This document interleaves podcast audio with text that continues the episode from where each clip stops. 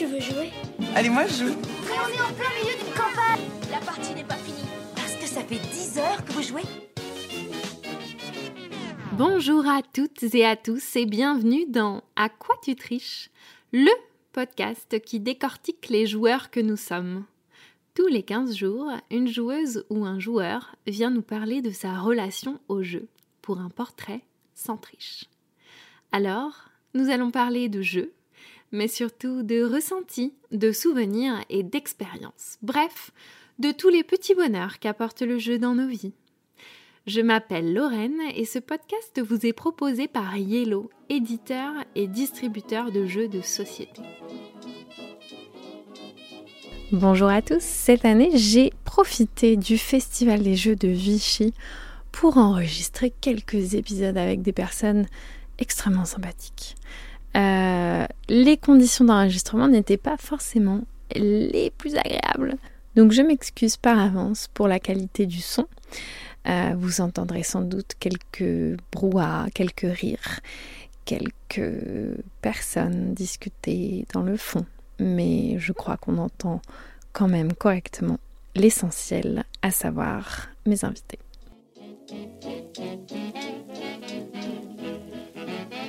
Salut Julien, aujourd'hui on est ravis euh, d'accueillir Julien dans le podcast. Comment tu vas? Eh bien ça va très très bien, on vient de commencer euh, le festival de Vichy et ben, ça va très très bien. Merci Lorraine, et toi comment ça va? Bon, ça va, ça va, ça roule. Grosse journée hier parce que tu dis commencer, mais c'est déjà la deuxième journée. Et oui, mais en fait, je suis ludicaire. Et du Ah coup, ouais, bah, les tu le samedi, ils travaillent. Du coup, faire un festival de jeux et le démarrer le samedi, pour nous, c'est pas une bonne idée. Eh ouais. Euh, ça m'a fait venir euh, hier soir. Je suis pas très loin, je suis à Clermont-Ferrand. Heureusement que t'es pas loin. Et oui, c'est pratique, c'est pratique. Mais euh, forcément, bah, ça nous obligeait à faire une journée boutique d'abord, avant de venir. Et Ouais. on ne pouvait pas se permettre de fermer pour le festival de Vichy. C'est ça. Euh, Est-ce que tu peux te présenter du coup? Eh bien, je m'appelle Julien, comme vous avez pu l'entendre. Euh, je suis ludicaire à la boutique Labyrinthe à Clermont-Ferrand et euh, je suis aussi euh, la moitié du binôme de Game Trotter. Tout à fait. Exactement. On fait des vidéos sur YouTube Ouais, et c'est surtout là que vous avez pu voir ma tête. carrément. Mais bon, vous avez des réseaux aussi. euh, Oui, hors on, YouTube. exactement. On est aussi euh, sur Instagram, on est aussi sur Facebook et euh, j'essaye d'être le plus actif possible avec le magasin aussi. Et du coup, euh, euh, co- co- comment ça s'est passé cette histoire de Game Trotter et comment euh, tu étais vendeur avant Game Trotter Vendeur Non, en fait, je, alors c'est une période où j'ai pas mal de changements. Je bossais dans un bar à jeux de société euh, avant de rencontrer Pierre-Louis, et en fait, c'est aussi une des raisons pour lesquelles on s'est rencontrés. J'étais en tentative de recrutement, d'avoir une équipe solide, et euh, c'est à ce moment-là que Pierre-Louis, du coup, euh, a pointé le bout de son nez. Euh, c'est là qu'on s'est croisés. Et ça nous a permis de lier une amitié euh, de plus en plus solide. Euh, au départ, c'était basé sur euh, du test de jeu. On s'est retrouvé dans un festival et on, on s'était déjà vu du coup par rapport au bar. C'est à ce moment-là qu'on s'est dit, euh, bah, en fait, on pourrait essayer euh, des jeux ensemble. Ça a plutôt bien matché. On a bien aimé euh, le fait de débriefer les jeux ensemble. Et finalement, on a commencé un petit peu cette aventure ensemble. Alors, dans un premier temps, Pierre-Louis a démarré les vidéos et Ouais. rapidement, euh, il a pu m'inviter, vraiment m'inviter. Euh, J'avais Ouais. aucune responsabilité, c'est le bon rôle euh, de l'invité. C'est-à-dire que je me retrouvais à être juste là pour faire euh, les vidéos, pas le montage. J'avais le bon moment de la vidéo. Et on a commencé les vidéos ensemble au mois de novembre 2019.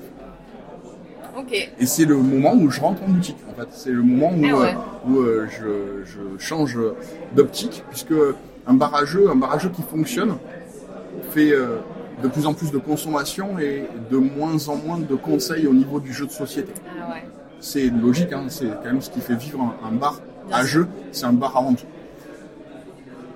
Et ce, ce, tra- ce travail justement de, euh, de conseil, c'était ce qui me plaisait à l'intérieur du bar à jeu. Donc mon Ouais. objectif, c'était de le mettre vraiment en avant au maximum. Et Ouais. mon opportunité, c'était justement d'intégrer l'équipe euh, du magasin Labyrinthe. Ok. Et le bar, c'est toi qui t'en chargeais? Euh, au dé- alors c'était un lancement euh, de. Il y a un modèle baraque à jeux qui existe Ouais. euh, à travers la France et Clermont-Ferrand faisait partie justement d'une des installations de Baraque à. Le lancement euh, c'est du coup euh, fait avec euh, les, les- les patrons euh, qui ont pu euh, qui ont pu mettre en place le lancement du projet, mais euh, je me suis quand même grandement occupé euh, du lancement au niveau communication. Ok. Cool. Mais et comment euh, Enfin, ça, a duré combien de temps cette sorte de bar? Euh, J'ai travaillé huit mois. Ok. Et comment euh, t'es arrivé là? T'étais Euh, déjà bah, plutôt par euh, hasard. dans le jeu, quoi. En fait, euh, bah, Intéressant. alors, J'étais intéressé par le jeu. J'ai ma première expérience de jeu en 2018, fin 2018. euh, j'ai répondu à une annonce qui proposait justement un mois euh, pour aider euh, la création de la boutique Sortilège Le Mans. Ah, Et euh, on a fait Noël ensemble avec Corentin et donc mon patron, Corentin. ben, on a fait une super expérience. C'était, c'était pour moi une super expérience de pouvoir justement travailler euh, durant le mois de Noël et me rendre compte de ce que c'était que du conseil en boutique. Alors j'étais déjà mordu de jeu avant ça, Ouais. mais euh, c'était aussi le, le moment où je passais du côté métier euh, du ludicaire et où j'essayais de faire euh, de mon mieux pour conseiller les gens et pour pouvoir les fidéliser et leur donner envie de jouer plus Ouais. ce changement, il vient aussi du fait que j'ai eu une grosse réflexion sur le fait de faire un métier passion. À la base, je suis menuisier de formation. Euh, j'ai repris mes études pour faire une école d'architecture. J'ai une licence en architecture. Ouais. Mais après un grand voyage en vélo, j'ai réévalué complètement ce que je voulais faire euh, de ma vie et c'était vraiment le métier passion qui m'attirait le plus. Euh, faire un métier qui se renouvelle, avoir la possibilité de voir en permanence des gens différents et avoir comme si je le prends un petit peu comme si c'était des petites problématiques à chaque fois qu'on me demande de trouver le jeu euh, qui ira bien pour le client en question Ouais. et j'aime beaucoup ça. Euh, Il y a beaucoup de ressources puisque on a énormément de jeux qui sortent en ce moment. Ça Ouais. nous permet aussi de réévaluer complètement la demande et de faire une correspondance qui est la plus saine possible. Ouais. Donc euh, mon but c'était aussi d'avoir une activité justement qui d'elle-même se renouvelle. C'est pour ça que je suis allé vers le jeu de société, par passion, mais aussi parce que on vit un moment très particulier dans le jeu de société. Le, on est pour moi dans un espèce euh, d'âge d'or du jeu de société pour Ouais. le fait que justement ça se démocratise énormément. Il y a par exemple euh, des jeux qui vont être jouables directement en famille avec un minimum de règles et qu'on pourra sortir très rapidement, très facilement. De l'autre côté, des jeux euh, extrêmement experts où euh, il faudrait presque un diplôme de comptabilité pour bien gérer le tout. Mais ce- tout, ce, tout ce, ce monde en fait ludique, euh, c'est ça que je voulais vraiment embrasser. C'est Ouais. vraiment le fait qu'on puisse, on puisse trouver de tout dans ce milieu-là. Ok. Trop bien. Euh, mais attends, tu, m'as parlé de vélo là. Oui, T'as fait un grand voyage à vélo? Oui, euh, c'était euh, c'était avec Anaïs. On a fait un grand voyage en vélo. On est parti au départ aux États-Unis. On a fait Seattle jusqu'à Los Angeles. On a fait toute la côte ouest des États-Unis. Ok. On a pris un avion pour partir au, à Lima, au Pérou. Ouais. On a traversé le Pérou. On a traversé euh, Vietnam. On C'est a fait incroyable. quelques kilomètres au Mais Chili. trop stylé. Et, et ensuite, on a pu euh, partir euh, en Asie du Sud-Est, euh, Vietnam. On a traversé aussi le Cambodge et on a fait 1000 km en Thaïlande. Euh, donc un grand voyage. Oh oui, non mais c'est pas, c'est pas un grand voyage, c'est incroyable. Ben, L'itinérance c'était particulier. Ça nous a réappris à, à vivre avec une, un rythme complètement différent. En Ouais. fait, on était dans une, une lenteur, mais une lenteur agréable avec une oui. réflexion permanente. Euh, on on s'est rendu compte aussi qu'on cherchait euh, des automatismes et des, euh, des choses qui nous rassuraient, des petits objets qu'on avait en permanence, mais que même dans notre journée, finalement, on était un petit peu convaincu qu'on allait, qu'on allait sortir de, de notre routine. Et en fait, c'est marrant à quel point la routine se réinstaure de manière assez naturelle pour être, pour être plus facile et pour Bien être sûr. moins fatigante au quotidien. Ouais, ouais, Donc ça, c'était une expérience de vie, euh, de vie extraordinaire, vraiment. clair. Et ça m'a aussi rapproché du coup de mes passions, ça m'a permis de Ouais. me rendre compte à quel point j'avais envie euh, de, de faire un métier qui au quotidien me va et d'arriver avec le sourire au boulot. Vraiment. Ouais. Et euh, vous êtes parti combien de temps? Euh, on est parti sur, euh, sur un an pour pouvoir faire ce grand voyage. Avec, euh, alors attends, les vélos, question pratique Ah, bah vraiment, oui. euh, mais je me dis, eh, je suis en train de réfléchir à comment c'est possible. Euh, C'était vos vélos? Ouais. En Vous fait, preniez le vélo dans l'avion? Tout à fait. Euh, ce, qui est, ce, qui est, ce, qui est, très mal prévu, hein, globalement. Ouais, j'imagine. Pour, faire voyager un vélo dans l'avion, tu le démontes. Donc imagine que ah, lorsque tu démontes un vélo, il faut qu'il rentre dans un carton qui est un carton de vélo spécialement dédié. D'accord. Tu l'emballes comme tu peux. Euh, mais ça voudra aussi dire que potentiellement, tu es obligé de le remonter dans l'aéroport. Ah, puisque bah, tu sais après remonter un vélo, c'est presque dans les nécessaires du voyage en vélo tu vas avoir tes bagages. Euh, là, nous, on, avait, on était assez chargés, on avait une trentaine de kilos par personne, sans compter l'eau. Euh, et on va se retrouver à avoir du coup des sacoches qui s'accrochent autour de ton vélo. Tu as, des, as des, racks qui est, globalement très chargé euh, parce qu'on était en itinérance qui était longue. Alors ce qui est particulier dans l'itinérance, c'est que tu pars, si tu pars une journée, bah, tu vas avoir un certain sac. Et si tu pars à partir de 3 ou 4 jours, bah, tu as à peu près ce que nous on avait en fait, sur notre sac. Ça a peu de différence que tu partes des mois ou que tu partes 3-4 jours si tu veux avoir un peu de confort. Donc c'était particulier pour ça aussi. Ah là, c'est beaucoup trop stylé. Ouais, c'était vraiment une, super expérience de vie. Et dans vos petits bagages, est-ce qu'il y avait des jeux? Oui, il y avait des jeux. Euh, dans nos petits bagages, il y avait des jeux. Alors, il n'y en avait pas assez. Euh, enfin, il n'y en a jamais, il y en a jamais assez. Mais forcément, bah, ça nous restreint au niveau eh bah et place et euh, au niveau de, de ce qu'on pouvait transporter. Évidemment, on a une contrainte, c'était aussi que ce soit jouable à deux. Euh, il fallait euh, forcément que le jeu qu'on puisse sortir ben, nous donne une expérience aussi renouvelée. Et euh, on avait pris du coup Citadel, qui avait ce grand éventail de joueurs qui était pratique pour nous. Citadel de Bruno Felucci.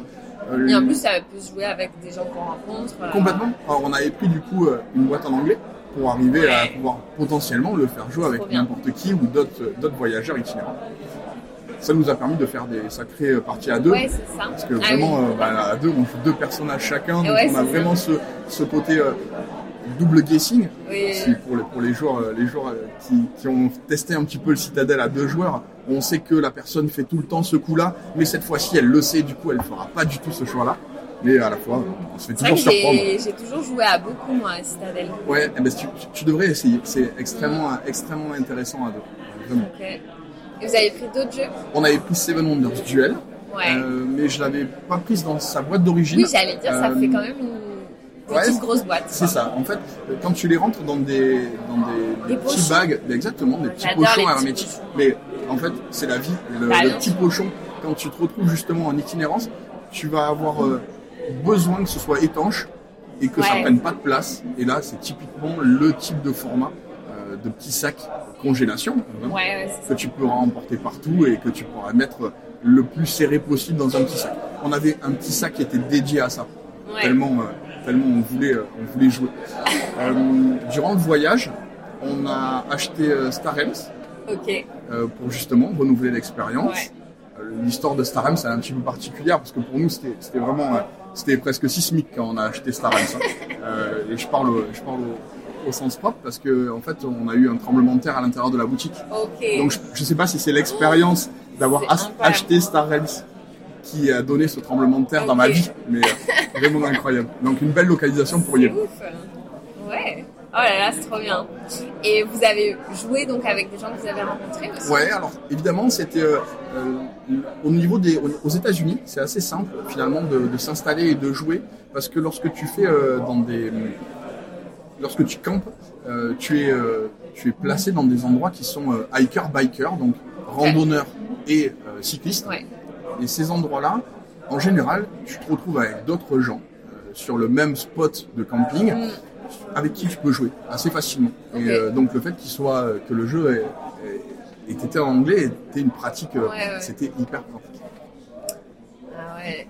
Oui, ben ouais, et puis c'est en fait c'est un outil qui est sympa pour pouvoir provoquer aussi euh, ah mais un échange, des échanges, des rencontres, direct, direct. En fait, on, on, casse on casse rapidement une barrière avec le jeu, euh, joueur non joueur, c'est aussi ça qui est, qui est hyper efficace. Euh, il y a il y a vraiment quelque chose qui se passe dans le jeu de société. Là, c'était une bonne manière de le montrer. En plus, euh, évidemment, euh, on crée on crée une petite barrière à la langue qu'on a essayé de mettre, de mettre de côté assez rapidement mais ça nous permettait, euh, ça nous permettait quand même de faire des belles parties. Trop stylé, beaucoup trop stylé. Euh, et euh, c'est quoi tes premiers souvenirs de jeu quand tu étais petit? Euh, Mes premiers souvenirs de jeu, ils remontent beaucoup parce que mon père est passionné d'échecs. Okay. et les échecs, pour lui, c'était ah, c'est toute sa vie, je pense. C'était toute sa vie. il m'a appris à jouer aux échecs vers l'âge de 3 ans. Alors, à 3 ans, on est capable de déplacer les pièces et d'apprendre un petit peu ce que font ce que font les, différentes pièces, mais ça reste un jeu joué. Hein. C'est euh, très agréable à manipuler parce que euh, on peut faire n'importe quoi avec euh, avec un échiquier. mais du coup, rapidement, j'ai su j'ai su faire match chez mon adversaire. Donc ça me permet vers 6-7 ans de faire des tournois. Et du coup, bah, c'est les débuts des tournois où tu deviens plus sain. tu as une catégorie qui est dédiée aux plus jeunes. Et donc là, ça m'a permis de justement travailler sur, le, sur le jeu d'échecs en, soi. Ok. Et, euh, et après, tu as découvert le jeu moderne quand? Le jeu moderne, bien plus tard. Euh, en fait, ça, c'est, je pense, Magic qui m'a, qui m'a vraiment euh, donné l'idée du jeu moderne et ce que pouvait être un jeu moderne. c'est arrivé au lycée. Hmm. Le, on avait un copain qui, qui Mathieu, qui nous a amené des paquets de cartes, qui nous a amené le jeu de rôle et qui vraiment le vivait complètement. Euh, le vivait clairement plus que son lycée. Il a, comme s'il avait allumé une espèce d'énorme brasier. Euh, là, c'était lui l'étincelle, mais euh, au final, ça, ça nous a ouvert un monde complètement. au, niveau de, au niveau de la temporalité, on est pas mal aussi parce que on se retrouve dans Le Seigneur des Anneaux qui passe au cinéma. Donc forcément, mon lycée, il est très, très emprunté de tous ces univers-là et tout ce que on pourrait imaginer un jeu de rôle médiéval fantastique, euh, ça paraît, euh, ça paraît rêvé, parce que l'univers dans lequel euh, on s'aventurait devenait commun à tout le monde en fait. C'était une culture commune, ce qui rendait très pratique, puisque on parle d'un elfe ou on parle d'un gobelin, à peu près tout le monde, bah, ici au festival, tout le monde doit savoir ce que c'est, mais si tu avais dit ça à mes grands-parents, mes grands-parents, euh, ils ont entendu un elfe dans une chanson de Charles Trenet, quoi, et pas plus. ils, ne voient pas ce que ça pourrait être, ils, se, se figurent pas du tout l'idée. Euh, ils ont jamais touché Tolkien. Du coup, là, on se retrouvait avec euh, un monde qui était complètement décrit et où on s'est dit, c'est fabuleux. C'était, mm. pour nous, c'était extrêmement jouissif d'avoir toutes ces possibilités mentales. Et Magic donnait la, la particularité de, de faire beaucoup de choses avant même la partie. Euh, Magic, c'est un jeu qui se prépare, donc forcément, on s'intéresse aux cartes. On et finalement, il y a pas mal de côtés solo euh, derrière le, Magic et la préparation. Il y a mm. l'avant-partie où on essaye de, de, se faire son deck, il y a le côté euh, discussion entre, entre joueurs pour essayer de justement changer les petits détails qui vont faire toute la différence. Mm. Et en général, ça marche, en général, ça marche pas. C'est peu importe en fait. C'est surtout le, le fait que la discussion ait eu lieu qui est cool et qu'on arrive à se mettre en place justement une réflexion autour du jeu en lui-même. Mm. Ça a donné lieu après, euh, pour moi, euh, des, des amitiés. Parce que vraiment, le, le fait que, que Magic soit au centre justement de mes envies m'a permis sur mes temps libres d'aller à des tournois, de, chercher à me déplacer avec d'autres joueurs. Et finalement, au départ, c'est un covoiturage. À la fin, c'est une amitié. C'est aussi ça qui est, très agréable, c'est que au début, on allait vraiment euh, pour la gagne dans les tournois. Maintenant, euh, j'essaie d'en faire un par an avec euh, les amis, histoire de dire c'est le rendez-vous des potes. Mais c'est plus du tout le. C'est une excuse pour aller jouer, pour aller, pour aller faire un bon week-end.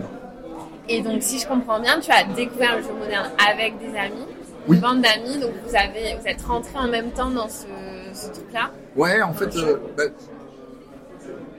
les, jeux ensuite, euh, qui, c'était, j'avais des petits achats et j'allais dans des boutiques euh, comme Excalibur à Montpellier pour me faire conseiller.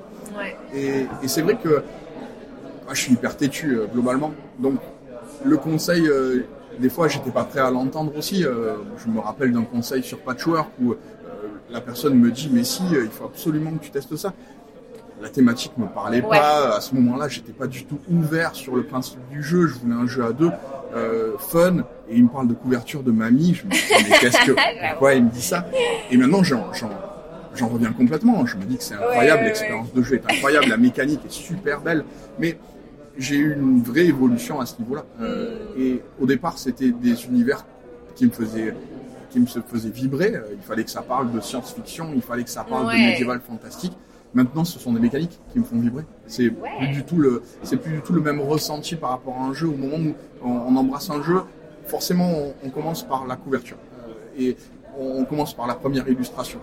Maintenant, ce qu'on a de pratique aussi, c'est qu'on pourrait commencer par la mécanique. On pourrait nous décrire un jeu et c'est un copain qui nous dit euh, mais si euh, c'est un jeu de placement d'ouvriers où ça se renouvelle énormément parce que à chaque tour il va se passer quelque chose. Mm. Et en fait, par la mécanique, on pourrait rentrer dans le jeu sans même avoir un visuel, juste en en discutant. Hmm. Mais mine de rien, on est beaucoup dans l'image. On se retrouve à avoir énormément de communication uniquement par une image qu'on va voir très peu de temps. Donc l'image a énormément d'importance euh, à l'intérieur d'un jeu. Et c'est difficile de. C'est difficile, c'est toujours difficile. Ah euh, mais j'essaie de m'en détacher au maximum pour arriver à faire une belle mécanique, une thématique cohérente. Hmm. Ça me paraît l'idée, enfin, c'est l'idéal quand, la mécanique peut être cohérente avec la, thématique. Je répète le mot cohérence, pour moi, c'est extrêmement important. Ouais, ouais, ouais. Euh, bah, c'est sûr que c'est hyper agréable quand un jeu euh, est... quand le thème et la mécanique sont complètement oui, cohérents, comme tu dis, et que ça s'implique et que c'est tellement logique et en fait, c'est là que euh, tu arrives à mieux comprendre le jeu, plus facilement euh, te mettre dedans, parce que en fait, tu dis, bah évidemment, je fais ça parce que ça a du sens. Même au niveau du travail de mémoire, euh, beaucoup, de, joueurs, beaucoup de joueurs détestent relire les règles, bah les lire une fois et essayer de s'en rappeler tout le temps. forcément, si on a une belle thématique, une belle mécanique, on va se retrouver avec une cohérence et une lecture qui va nous paraître beaucoup plus fine. Carrément, carrément. Les, les premiers jeux modernes auxquels j'ai joué du coup, si je sors du côté euh, du côté Magic, euh, on faisait des soirées euh, des soirées jeux une par semaine. on allait à la baraque à jeux à Montpellier pour profiter. Donc c'était peut-être une boucle bouclée d'aller ouvrir une baraque à jeux. on allait à la baraque à jeux à Montpellier et en 2011, on testait on testait des jeux une fois une fois par semaine. Donc hmm. ça nous permettait de, faire cette soirée-là dans laquelle on a pu découvrir entre autres Seven Wonders, forcément, il y a, des jeux comme ça qui marquent. Qui marquent un temps. Je sais pas si, euh, si aujourd'hui, s'il ressortait, euh, il ferait le même buzz et il ferait le même boom qu'il a fait auparavant. Euh, parce que là, on parle du jeu le plus primé d'Anton Boza, mais je, me demande justement s'il a toujours cette, cet effet aujourd'hui. Et tu te souviens du premier jeu que tu as acheté? Je pense que c'est un, je pense que c'est un Citadel euh, sur, la, sur la seconde édition. Et si je l'ai acheté, je l'ai acheté à la boutique Escalibur à, Montpellier parce que c'était c'était pour moi euh, l'entre incroyable euh, justement d'arriver avec une boutique avec de la profondeur. J'ai fait du Warhammer, donc il y a des jeux comme ça aussi où je me demande qui était en premier. Le, fait que le fait que par exemple on rentre. oui, parce que tu as fait Magic, jeu de rôle Warhammer, jeu moderne. Ouais, en fait, le, départ, le départ, euh, le départ, c'est vraiment Magic. Ouais. Et euh, et maintenant, ouais, j'ai du mal à me rappeler, euh, j'ai du mal à me rappeler quels sont mes premiers jeux. Les premiers jeux où j'ai pu faire la différence et une espèce de cohérence mécanique thématique. moi, ce que j'ai beaucoup aimé, c'est Love Letter en termes de en termes de jeu facile à sortir. Mm. King Domino, parce que pareil, il y a une efficacité redoutable de la mécanique. Évidemment, la thématique, on la met un tout petit peu de côté, mais euh, c'est la mécanique qui prime quand même. Ouais. et, euh, et, donc, ouais, Magic, euh, pas, pas, tu t'es pas laissé enfermer dans Magic, tu as rapidement eu envie de découvrir d'autres choses, quoi. Tu t'es ouvert à plein de trucs. Complètement c'est un, super univers. Hein. Magic de, Richard Garfield, pour moi c'est génial. Il y a vraiment, euh, il y a vraiment un départ sur, euh, sur une modernité, euh, même au niveau thématique, il aborde plein de, plein de points. Au niveau mécanique, il se renouvelle avec des mots-clés qui sont toujours réactualisés. Mais j'avais toujours envie de, de, plus. Il y a une curiosité aussi. Les, moments où on rentre dans une boutique et on se dit, tous ces tous ces titres, euh, toutes ces belles boîtes, qu'est-ce que qu'est-ce qu'elles renferment? Il y a mm. vraiment ce côté-là de d'essayer d'approfondir le sujet. Forcément, euh, ça, passe par des achats et au départ, euh, bah, c'est quelques quelques tests. les barrageux permettent justement d'essayer sans forcément acheter. Les amis nous conseillent des jeux et puis au fur et à mesure, on se rend compte de ce qu'on préfère et on se rend compte qu'on a des goûts, même en jeu de société. Euh, ce qui pourrait euh, paraître euh, complètement aberrant au départ. Euh, non, il y a des bons jeux, il y a des mauvais jeux. Non, non, on a chacun Ah des goûts et j'ai la naïveté de penser que on a tous un jeu qui nous correspond vraiment et on a tous notre jeu idéal. Euh, Ouais. même, même pour des gens qui se diraient euh, non, mais moi je joue pas, je à rien. En fait, ils ont leur jeu, il faut le trouver. Mais oui, oui, bien sûr. Et du coup, c'est quoi, toi, tes mécaniques euh, préférées? J'aime beaucoup le placement d'ouvriers. Je trouve que c'est une, une mécanique qui a une qui est très belle par rapport à l'interaction qu'elle va donner entre les joueurs, parce qu'il y a le côté euh, évaluation de euh, de l'ordre dans lequel je vais faire mes actions. euh, cette hiérarchisation, elle est intéressante pour moi mentalement, parce qu'il va falloir aussi la croiser avec potentiellement tes intentions durant la partie. Il va falloir que j'arrive à tirer le meilleur parti du plateau. Potentiellement, le plateau, il va se transformer. Il va y avoir beaucoup de possibilités, en fait, de twist, en quelque sorte, à travers cette mécanique-là. Si on prend un auteur comme Sean Phillips, dans les, dans les royaumes de, de l'Ouest ou euh, dans les, dans les mers du Nord, on voit des mécaniques différentes, alors que la base reste le placement d'ouvrier. Euh, si on prend des mécaniques euh, comme, comme Tolkien, euh, l'évolution du placement d'ouvrier à travers des, des engrenages, bah, ça devient fou. Ouais. Mécaniquement, c'est c'est quelque chose qui, qui, qui, qui prend vraiment un essor incroyable. Si, après, on le combine avec d'autres mécaniques, ça deviendra autre chose. On prend euh, Dune Imperium euh, de Paul Denem, on va se retrouver avec une, une défausse à chaque fois d'une carte qui va nous permettre de nous placer sur le placement d'ouvrier. Forcément, on pense au Ruine perdue de Narak quand je viens de dire ça. Mine et Elwen, ils font un travail aussi remarquable pour comment euh, se rentre en symbiose ces deux mécaniques. Ouais. En fait, c'est c'est pour moi une très bonne manière d'avoir une interaction indirecte avec mon adversaire, mais à la fois euh, avoir le petit regard au moment où je me positionne et euh, le petit euh, ah ouais, tu voulais t'y mettre, je le savais, et c'était bien que je fasse ça maintenant. Il y a le, il y a vraiment ce côté, euh, ce côté jeu dans le dans le présentiel aussi pour moi. Au moment où justement on va être autour de la table, il y a quelque chose qui se passe parce que on va positionner nos petits pions et on va faire notre petite mécanique et on va euh, complètement fantasmer l'univers. Hum, hum, t'es quel genre de joueur au niveau du, du caractère J'ai du mal à me remettre en question lorsque j'ai, euh, je suis parti dans une stratégie. Euh, j'ai beaucoup de mal à réévaluer euh, la stratégie de Têtu, départ. Ouais, tu c'est disais tu, ouais. le têtu qui, qui au final réévalue, qui perd globalement.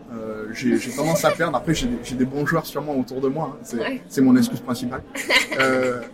Mon autre excuse principale, c'est que je joue pour la mécanique. Donc, euh, il Ouais. y, a, il y a vraiment quelque chose qui se passe dans ma réflexion pendant la partie.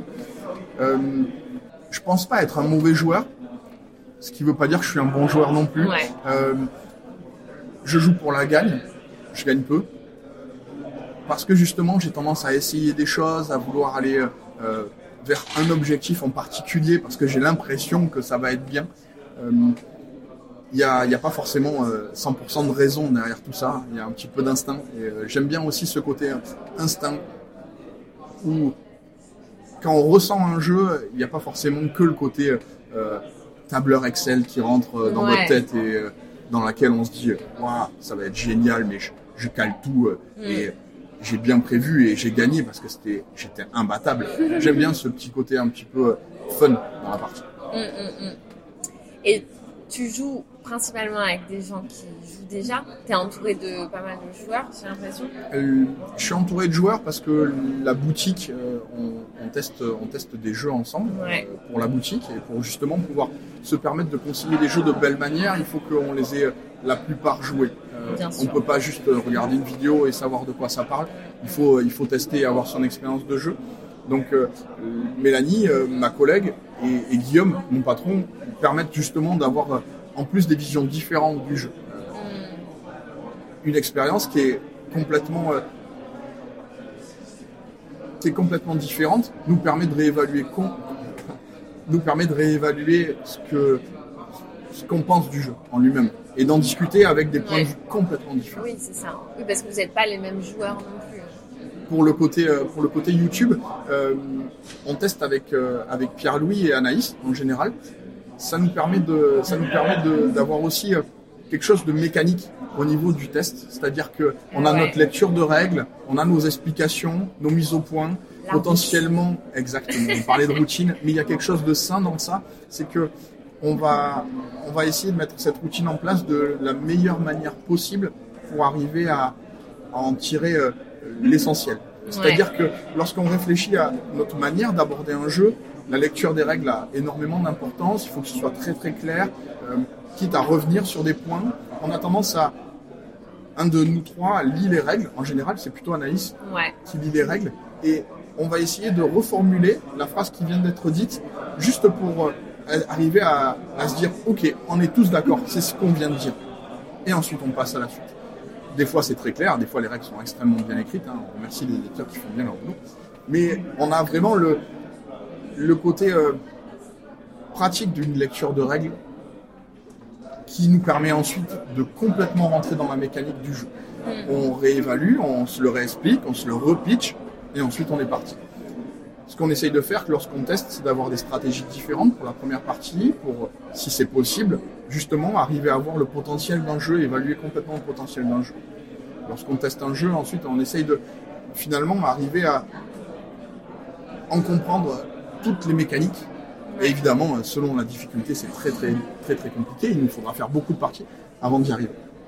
Mais je suis principalement entouré de joueurs. Euh, après, le, le côté familial euh, me permet de le faire tester à des plus jeunes. Euh, le, là, mon plus jeune public maintenant euh, a 9 ans. Donc euh, ça me Mm. permet aussi de pouvoir justement proposer des jeux différents, arriver à des niveaux de règles, des niveaux de culture ludique qui sont différents. Mais j'aime euh, dans tous les cas euh, avoir un public différent pour tester les jeux. Ça me permet d'en évaluer complètement le, le- la valeur. Mm. C'est, je dis ça, on dirait un petit laboratoire avec ses Ouais, petits rats, ce c'est horrible. dire, c'est très Euh, professionnel au final, ta pratique du jeu. J'essaye, euh, j'essaye de la rendre le plus professionnelle possible. Ouais. Alors évidemment, j'essaye aussi de parfois euh, juste déconnecter et m'amuser avec un jeu. Ouais, Eh ben, c'est très difficile. Ouais. Euh, c'est aussi ce que, d'une certaine manière, c'est c'est pas perdu, hein, mais il y a forcément une réflexion de est-ce que ce jeu vaut le coup, à Ouais. qui je vais le proposer?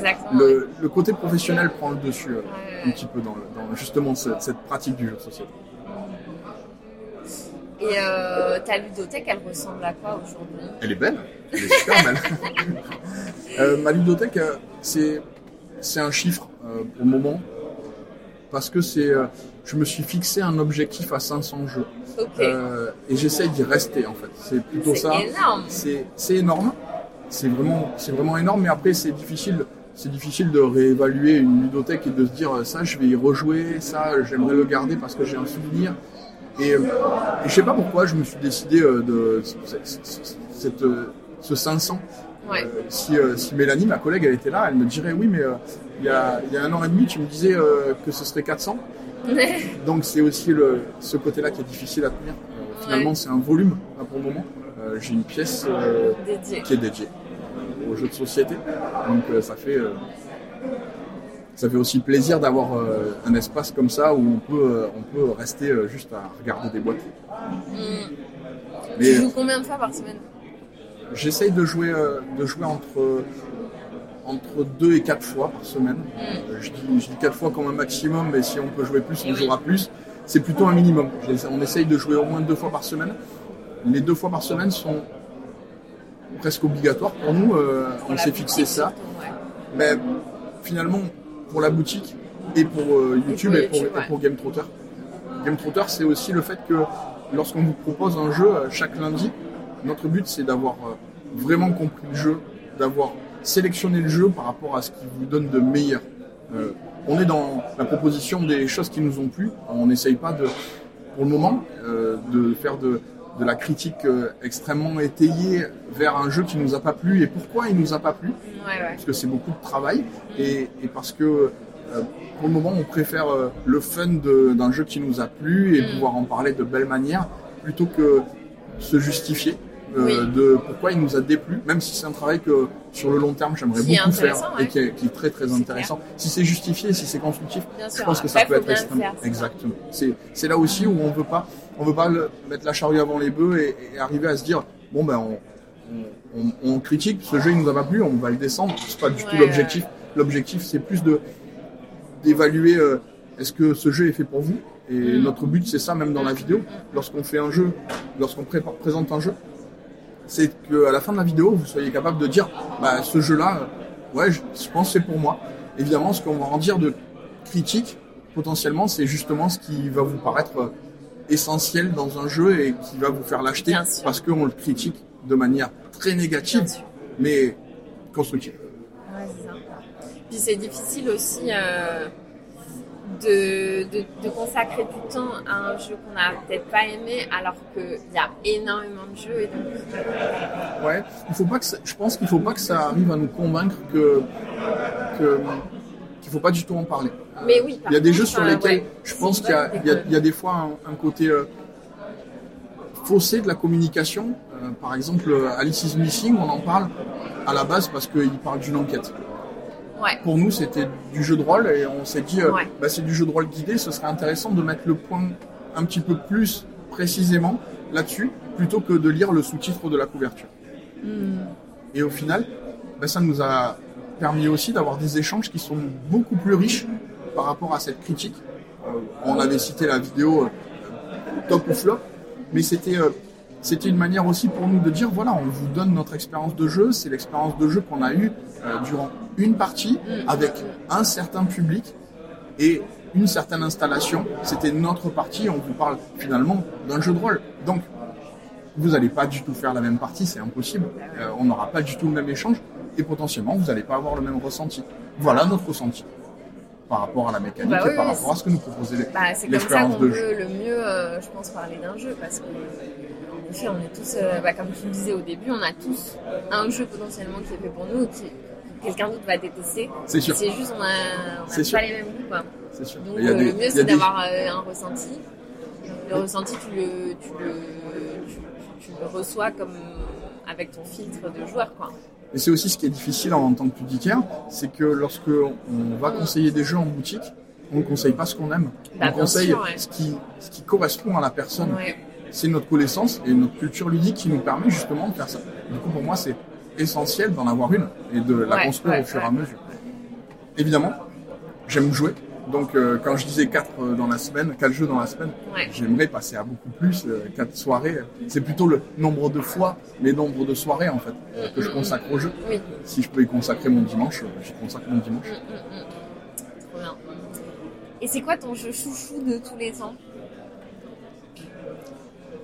Mon jeu chouchou de tous les temps, c'est Dune Imperium euh, de Paul Denen. Alors, Un récent. Ouais, en récent. En fait, il, il respecte énormément l'univers de Frank Herbert et, et- et j'adore l'œuvre de Frank Herbert. Donc Ouais. je trouve que c'est c'est pour moi une belle consécration d'avoir un jeu de société avec une mécanique de placement d'ouvriers, de deck building, qui nous permet d'avoir autant de possibilités d'invention pendant la partie. Euh, on réinvente l'histoire, on réécrit l'histoire, mais seulement pour la partie euh, de Dune Imperium, qui pourrait être potentiellement celle de Dune, dans un Mm. univers qui, qui que je trouve fabuleux. Ouais. Vraiment, l'univers me fait rêver. Ça fait partie de mes mes lectures préférées. Ouais. Donc c'est forcément euh, c'est forcément aussi par la thématique que, que je trouve ça que je trouve Oui. ça incroyable. Donc euh, c'est un jeu dans lequel tu es rentré d'abord parce que le thème t'a attiré. Complètement, complètement. En attente du thème. Alors c'est vrai que euh, Mais tu avais beaucoup d'a- d'attentes. Enfin, tu aurais pu oui. être énormément Oui. déçu aussi. Oui, c'est aussi là où c'est aussi là où je trouve qu'il a été très respectueux, Mm. c'est de pas prendre des, des décisions euh, au niveau euh, de l'histoire et de la narration. Justement, c'est très libre en fait de Ouais, d'interprétation. Ce que je trouve très- finalement plus agréable? J'aurais aimé euh, qu'on me raconte une histoire, j'aurais aimé. Et en fait, j'en reviens complètement en me disant ouais, mais c'est nous qui allons la raconter, Oui. c'est notre histoire et c'est aussi ça qui est agréable. D'une, ça a fait énormément de bruit. Hein, le, le, la, Ouais. la licence euh, Legendary Pictures a, a vraiment euh, pris le dessus là sur le marché. Il y a eu, je pense, 6, 7 jeux euh, d'une euh, badgés d'une. Donc forcément aussi, il y a un côté. euh, Est-ce que ça vaut le coup? Est-ce que est-ce que c'est pas le Dune de chacun des éditeurs? Parce que chacun a récupéré un petit bout de Dune Vous avez récupéré Secret enfoui entre Ouais, autres, par exemple. L'idée, c'est que là, il avait réussi avec une mécanique de, de deck building qu'on connaissait déjà pour son système de clank, et d'interaction sur le plateau avec le placement d'ouvriers. Paul Denon a fait vraiment pour moi un chef-d'œuvre. Ouais. Et, euh, et ouais, par rapport aux thématiques, il y en a pour le coup où, où ça te rebute. Est-ce que la thématique, ça fait partie de, des, des trucs par lesquels tu rentres dans un jeu et, et que ça peut carrément te refroidir euh, J'essaye de rentrer le plus possible par la mécanique.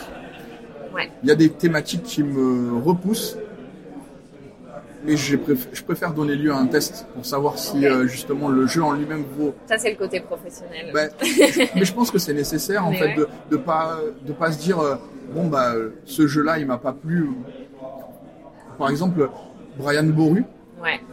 de, de Pierre Sylvester, on va se retrouver avec euh, un jeu qui au premier abord ne m'attire mais pas du tout. Ouais.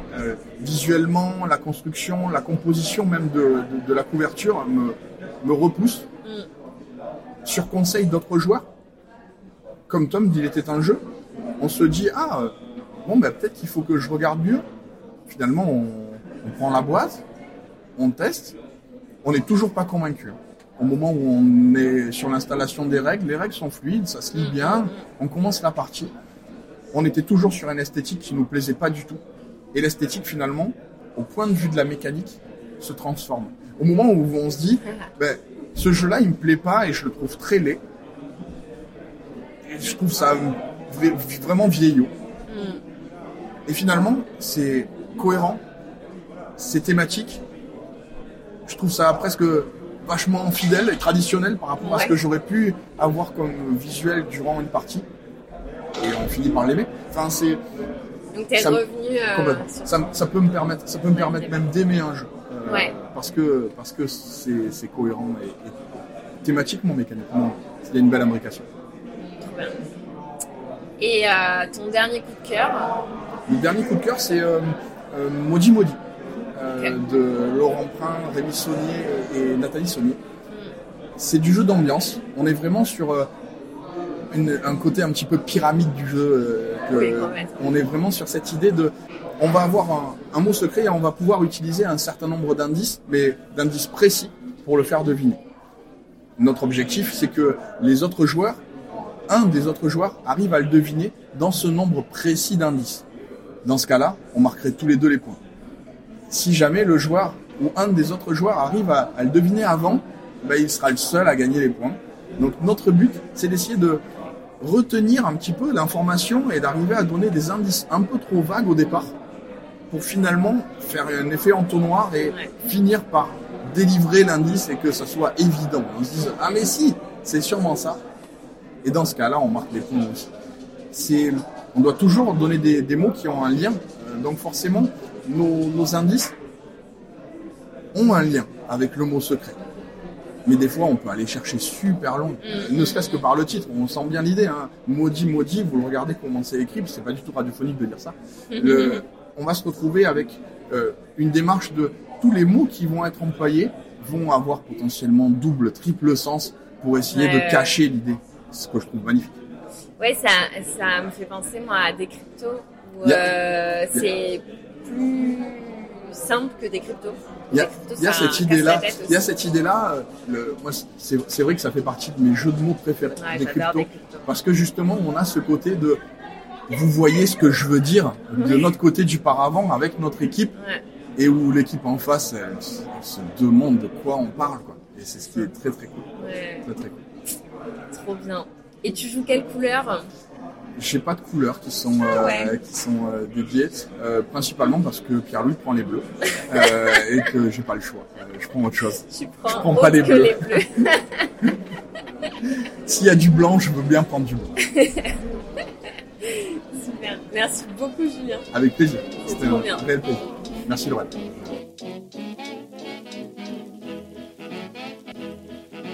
Merci à Julien d'avoir joué le jeu de l'interview. Quant à nous, on se retrouve dans deux semaines avec une nouvelle invitée. D'ici là, je vous souhaite de joyeuses parties.